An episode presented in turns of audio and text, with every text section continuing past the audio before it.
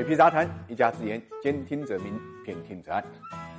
财富八卦，八卦财富，财富人物。我们今天关注谜一样的男人啊，杜伟明离婚冷静期三十天，这个条款刚刚刷屏，A 股就爆出了天价的离婚案。那么五月二十九号呢，中国乙肝疫苗的龙头康泰生物呢有公告，公司董事长杜伟明与袁丽萍呢解除了婚姻关系，并进行了财产分割。杜伟明将其持有的大概一点六一亿股呢分割给了前妻，并且签署了一致行动人与表决权委托协议。按照康泰。生物当时的收盘价一百四十六块钱计算呢，这次离婚杜伟明分割股份的市值呢高达两百三十五点五四亿啊，创下了 A 股历史最高的分手费，打破了二零一六年昆仑万维董事长周亚辉离婚大概七十六亿分手费的最高纪录。但是就在外界普遍关注天价分手费的时候，不少投资者认为杜伟明离婚分割股权这一举动存在着假离婚真套现的嫌疑，因为在这次离婚案前呢，杜伟明已经持有的康泰生物十二点八。二的限售股的解禁，意味着可以通过二级市场减持、转让等途径套现。再加上今年以来呢，康泰生物股价上涨接近百分之七十，到了今年五月二十六号，股价已经高达一百五十二点五七元，对应的市值呢超过了一千亿，是上市以来最高峰。所以按常理来讲啊，现在是高位变现的好时候。毕竟呢，股权财富属于纸面富贵，一旦股价下跌呢，就会蒸发掉。那么问题就在于，作为实际控制人的杜伟明，减持套现是受到约束的。如果将部分股权分割给亲属就可能呢实现了曲线套现，这也是资本市场上常有的一种做法。对此呢，康泰生物也做了公告，袁立平呢将本次取得的康泰生物股份呢继续履行杜伟明在公司首次公开发行时做出的相关承诺。另外，根据二零一七年中国证监会发布的上市公司股东董监高减持股份的若干规定，股东减持其持有的公司首次公开发行前发行的股份，上市公司非公开发行的股份适用本规定。也就是说，袁立平按规定会被定义为特定股东，它的减持同样会受到监管，这多多少少呢打消了大家的顾虑。不过，对于杜伟明本人啊，这个投资者呢还是有一点的质疑的啊，因为在资本场上他是个收割变现的高手。有关他的人生轨迹，众人说法不一。可以确定的是呢，他一九六三年出生在江西井冈山的农民家庭，大学呢选择了化学专业，毕业后分配到了江西省卫生防疫站工作。作为一个普通员工，杜伟明是怎么挣取人生第一桶？金的至今是个谜。根据一些公开的资料，我们可以看到，他创业呢，在上世纪九十年代，与远在河南卫生防疫站的医师呢韩刚军共同创办了广州门源，各持股了百分之五十。零二年的时候，曾经闻名资本上的常州药业延伸生物技术公司呢，陷入了亏损。韩刚军与杜伟明呢，在二零零三年到二零零六年间呢，数次对其增资，并且于二零零六年的牵头完成了重组长药延伸，那么改名为江。苏呢延伸各占股份呢三十四点五。值得注意的是啊，零九年江苏延伸的狂犬疫苗呢被查出呢涉嫌造假，多名员工被判刑。但神奇的就是在事发之前，杜伟明将手中的股份呢转让给了先生药业，不仅顺利脱身，还套现了两个亿。更有意思的是，江苏延伸退场的同时呢，杜伟明参与了康泰生物的私有化改制，成功的将国有的康泰生物呢纳到了自己的名下。那么康泰生物呢是成立在一九九二年零二。年的股改主营的乙肝疫苗市场占有率呢达到百分之五十。不过由于产品线单一啊，早期在业绩上呢始终没有达到上市的标准。在这种情况下呢，杜为民登场。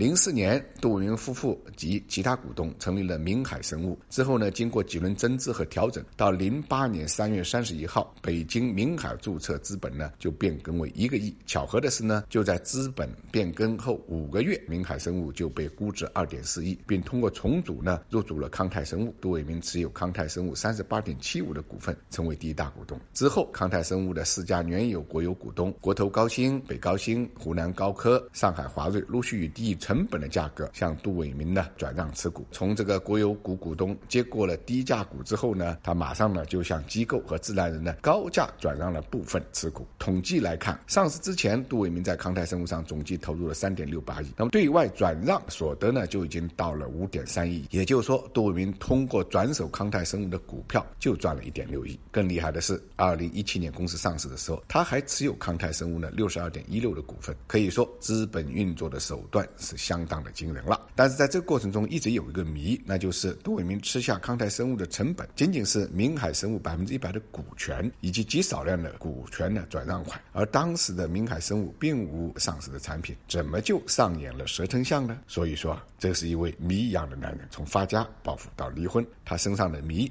只能交给时间来解答。